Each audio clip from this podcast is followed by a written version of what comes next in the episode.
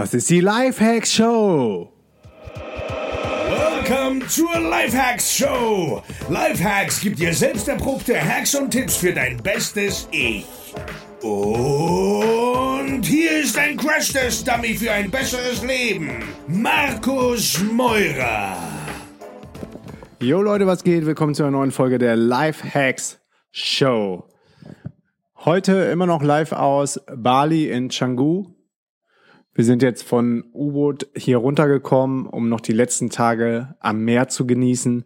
Und es war auch genau die richtige Entscheidung. Also nächstes Mal bleiben wir wahrscheinlich auch nicht so lange im Landesinneren in U-Boot, sondern dann eher, wenn wir wieder in Bali sind, dann eher länger in Canggu, weil ja, das Meer kann nichts ersetzen. Fühlt sich irgendwie viel freier. Der Blick ist weiter, die Leute sind irgendwie anders drauf, in einem besseren Modus unterwegs. Und hier in Canggu es eins der geilsten Coworking Spaces ever, das Dojo Bali. Wir haben jetzt Viertel nach drei und um 17 Uhr haben Feli und ich ein Talk im Dojo. Da freue ich mich schon voll drauf. Habe gerade die Slides zu Ende gemacht und hatten davor in U-Boot auch schon zwei Talks, einen im Rome und einen im U-Boot. Muss sagen, Leute ähm, gehen da echt gut drauf ab auf das Thema Location Independent Entrepreneurship, ortsunabhängiges Arbeiten, digitales Nomadentum und ja, viele haben noch gar nicht begriffen, was, was da gerade, was da gerade los ist in der ganzen Welt und sind echt mega, mega geflasht und voll on fire und so soll es auch sein. Ähm, ja, ich genieße den letzten Tag und morgen, wir haben gerade die Flüge klar gemacht, geht's dann von Denpasar auf Bali Richtung Singapur, von Singapur weiter nach Abu Dhabi, von Abu Dhabi nach Frankfurt und ich fliege von Frankfurt nach Malle, um mit meinen Jungs ein Wochenende Halligalli zu machen beim äh, Ballermann Saison-Opening. Und am Montag geht's für mich dann weiter nach Berlin, wo ich dann mich wieder mit Feli zusammentreffe.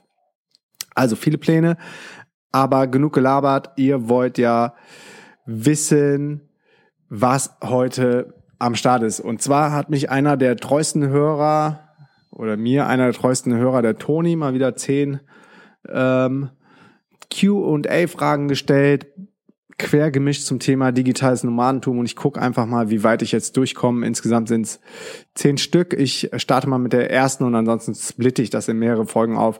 Toni, von dieser Seite auf jeden Fall vielen, vielen Dank für deinen, für deinen Content, für deinen Input und für deine Fragen.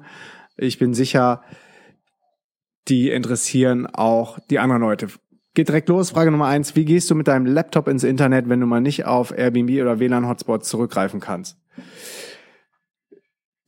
Wenn ich nicht im Café sitze, wo WLAN ist oder jetzt hier gerade ähm, in so einem Homestay-Villa, da haben wir auch ähm, WLAN oder im Dojo Bali, wo ich heute Vormittag arbeiten war, gibt's natürlich auch WLAN. Airbnb-Flats gibt's auch immer WLAN, aber es gibt noch genug Momente, wo du kein WLAN hast. Vielleicht am Flughafen, wo es dann nur diesen Nap gibt, ähm, wo du so angetriggert wirst. Angeblich ist das WLAN kostenlos und dann gehst du rein und musst dich irgendwie tausendmal anmelden und irgendwann deine Bankdaten hinterlegen, um überhaupt ein bisschen surfen zu können. Und genau in den Orten oder wenn ich unterwegs bin äh, auf dem Roller und brauche Google Maps, genau für diese Situation habe ich immer eine lokale SIM-Karte. Und hier auf Bali, Indonesien, ist das die Karte von Telkomcell. Es ändert sich aber regelmäßig, ähm, welche, welcher Anbieter den besten Datentarif hat. Von daher ist eigentlich das Beste. Du kommst an dem Ort an, ähm, fragst einen Local, machst dich kundig, was ist der beste Anbieter oder guckst, was die so für einen Provider am Start haben. Das ist dann eigentlich der, der am stärksten ist und am weitesten verbreitet.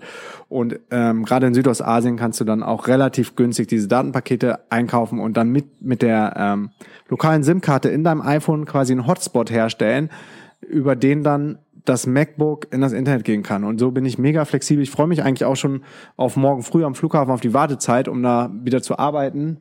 Nicht zuletzt, weil wir jetzt diese geilen Bose Noise Cancelling Kopfhörer haben, wo du echt gar nichts mehr ähm, um dich rumhörst. Also bist totally in the zone.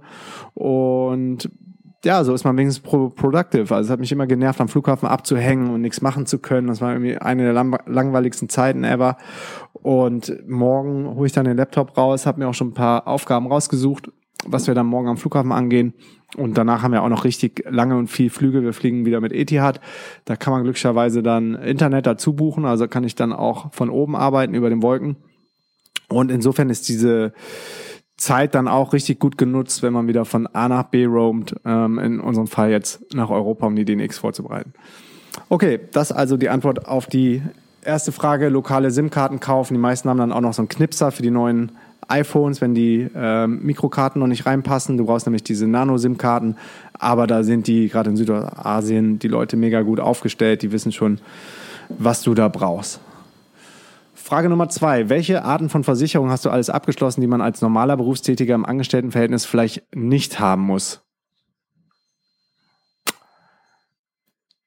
Die Antwort darauf lautet keine. Ich habe jetzt keine äh, besondere Versicherung abgeschlossen, die man nur als Selbstständiger abschließen kann. Da gibt's viele Versicherungen. Soweit ich weiß, habe ich da auch ein bisschen reingefuchst und letztendlich dann aber gegen Versicherungen entschieden, weil ich grundsätzlich gerne mein, meine ganze Administration sehr lean und überschaubar halte. Das Einzige, was ich habe, was ich auch jedem empfehlen würde, ist eine Hausratversicherung ähm, wenn dir mal was wegkommt, zumal die auch über die Außenwirkung oder den Außenbeitrag heißt es, glaube ich, auch greift, wenn du unterwegs bist und dir dann unterwegs irgendwas gestohlen wird. Ansonsten natürlich eine Krankenversicherung. Ähm, die hat man aber auch als normaler Berufstätiger. Nur in meinem Fall ist dann eine private Krankenversicherung in Deutschland, die ich aber während meiner Abwesenheit, wenn ich reise, auf äh, Anwartschaft stelle, sodass man nicht den vollen Beitrag zahlen muss. Und zusätzlich, wenn ich dann reise, eine Ausleits Auslands-Langzeitkrankenversicherung über die Hanse Merkur buchen. Das kostet 1,15 Euro über die Hanse Merkur. Funktioniert richtig gut und kann ich jedem nur empfehlen, der viel reist und unterwegs ist. Also eine Krankenversicherung sollte immer am Start sein. Man weiß nie, was passiert, gerade wenn du, wenn du, ja, viel im Ausland unterwegs bist. Und in Deutschland habe ich die Hook Coburg Krankenversicherung mit einem relativ niedrigen Beitrag ich glaube, so 150 bis 200 Euro oder sowas und dafür aber eine hohe Selbstbeteiligung. Das heißt, die ersten paar Mal, die du zum Arzt gehst, musst du dann selber tragen. Aber wenn du mal wirklich was Schweres hast und es geht dann in die Zehntausende, ist es auf jeden Fall, geht das über die Selbstbeteiligung und dann zahlt das die Krankenversicherung. Und da ich relativ selten krank bin und relativ selten beim Arzt bin, ähm, reicht mir das äh, mit, mit der Selbstbeteiligung und muss deswegen dann nicht höhere Beiträge zahlen, äh, um dann andere, um, um das ganze System mitzutragen, sondern ich zahle im Grunde nur das, wenn ich wirklich zum Arzt gehe oder mal krank bin. So, Frage drei packen wir die noch. Jo, packen wir auf jeden Fall. Frage drei wie läuft das bei dir euch mit der Untervermietung eurer Wohnung? Was muss man im Vorfeld dafür alles erledigen und beachten? Also wir haben ja noch eine Wohnung in Berlin angemeldet, in Berlin Mitte die wir regulär als Mieter gemietet haben, ähm, direkt an der Friedrichstraße, also echt eine coole Lage für Touristen. Aber ansonsten ist da eher nicht so cool. Ähm, aber wir brauchen diese Adresse, um die deutsche Firma ähm, laufen zu haben. Ähm, wir rechnen ja immer noch alles über die deutsche Firma ab, zahlen hier, in, also ich sag schon, hier zahlen in Deutschland auch komplett Steuern, haben unser ganzes Business über Deutschland laufen, hatten es ja mal versucht nach Hongkong zu verlegen, das hat alles nicht so gut geklappt. Darüber kann ich vielleicht auch mal eine Lifehacks-Folge machen. Das ist nämlich nicht so einfach, wie es oft suggeriert wird, gerade im Internet, in vielen Blogartikeln, so dass wir das alles wieder gestoppt haben, auf Pending gesetzt haben und alles wieder komplett nach Deutschland geholt haben und hier auch versteuern. Dafür brauchen wir die Wohnung und die ist long-term untervermietet bis, ich glaube, 2017 oder 2018 an an ähm, eine ältere Dame, die bei der Deutschen Bahn arbeitet und ja, eine Wohnung gesucht hat in Mitte, direkt am Bahnhof und das hat dann gepasst, dass sie gesagt hat, ich ziehe da rein. Ähm, das ist auch alles mit unserer Hausverwaltung abgeklärt. Wir können die Wohnung untervermieten. Sie zahlt die Miete an mich, ich zahle die Miete an die Hausverwaltung. Und wir haben unsere Meldeadresse in Berlin. Und wenn wir selber nach Berlin kommen, Feli und ich, dann läuft das so, dass wir uns entweder eine Wohnung über Airbnb suchen. Das wird aber immer schwerer, gerade jetzt im Mai zur DNX ist echt richtig voll in, äh, in Berlin. Oder über WG gesucht oder über unser persönliches Netzwerk. Du hast wahrscheinlich gesehen, dass ich auf Facebook da mehrere Aufrufe gestartet habe, äh, dass wir eine Wohnung suchen. Das hat glücklicherweise jetzt auch aus dem persönlichen Netzwerk funktioniert. Die ersten paar Tage wohnen wir beim Christoph. Er hat ein Gästezimmer, das ist der Gründer vom Beta Haus, der ein richtig guter Kumpel von uns ist. Und danach ziehen wir äh, in eine Wohnung von Marc. Marc Herbrechter, auch ein ähm, jemand aus der Szene. Und so sind wir eigentlich wieder safe für die drei Wochen in Berlin, veranstalten dann die fette, fette DNX und fliegen dann weiter nach Paris, weil wir da einen Talk geben auf dem WeShare Festival. Und von Paris, zwei, drei Tage, länger brauche ich in der Großstadt nicht abzuhängen, geht's dann auch direkt weiter nach Tarifa zum Kiten. Also das so die Pläne. Nach Tarifa geht's dann nach Lemnos, Griechenland, um unser DNX-Camp zu machen. Also ist alles ganz gut durchgetaktet äh, bei mir die nächsten Wochen. Aber das ist ja genau das, was ich an dem Lifestyle so spannend finde. Ich kann mir nichts anderes mehr vorstellen. Ich kann mir echt nicht vorstellen, irgendwie länger als drei, vier, fünf Monate an einem Ort zu bleiben, weil es geht irgendwie nicht mehr klar. Auf jeden Fall nicht im Moment. Vielleicht, es kann sich ja jederzeit ändern, aber im Moment brauche ich diese verschiedenen Eindrücke, diese verschiedenen ähm, Umgebungen. Das habe ich jetzt auch gemerkt. Allein dieser Wechsel von U-Boot nach Canggu hat mir wieder so viel neue Power und Headspace und Kreativität gegeben. Allein wenn du morgens woanders meditierst, an einem anderen Ort, woanders deine Seven-Minute-App machst, dann ähm, ja, tankst du voll die Energie. Und ich bin, ich bin jetzt echt bis zum, bis zum Bersten aufgepumpt mit positiver Energie.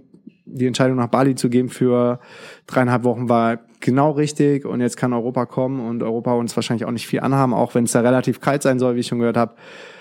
Ähm, ja, aber das ist ja alles absehbar.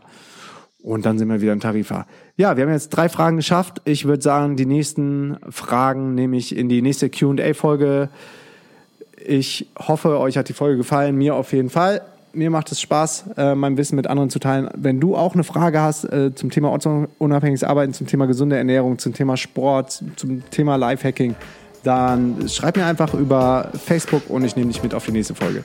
Bis dahin, Peace and out.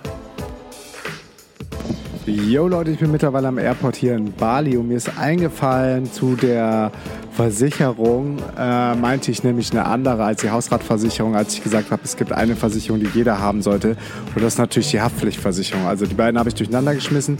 Haftpflicht sollte jeder haben und Hausrat haben wir on top, weil äh, über die Außenversicherung dann auch Diebstähle abgedeckt sind, wenn du unterwegs bist.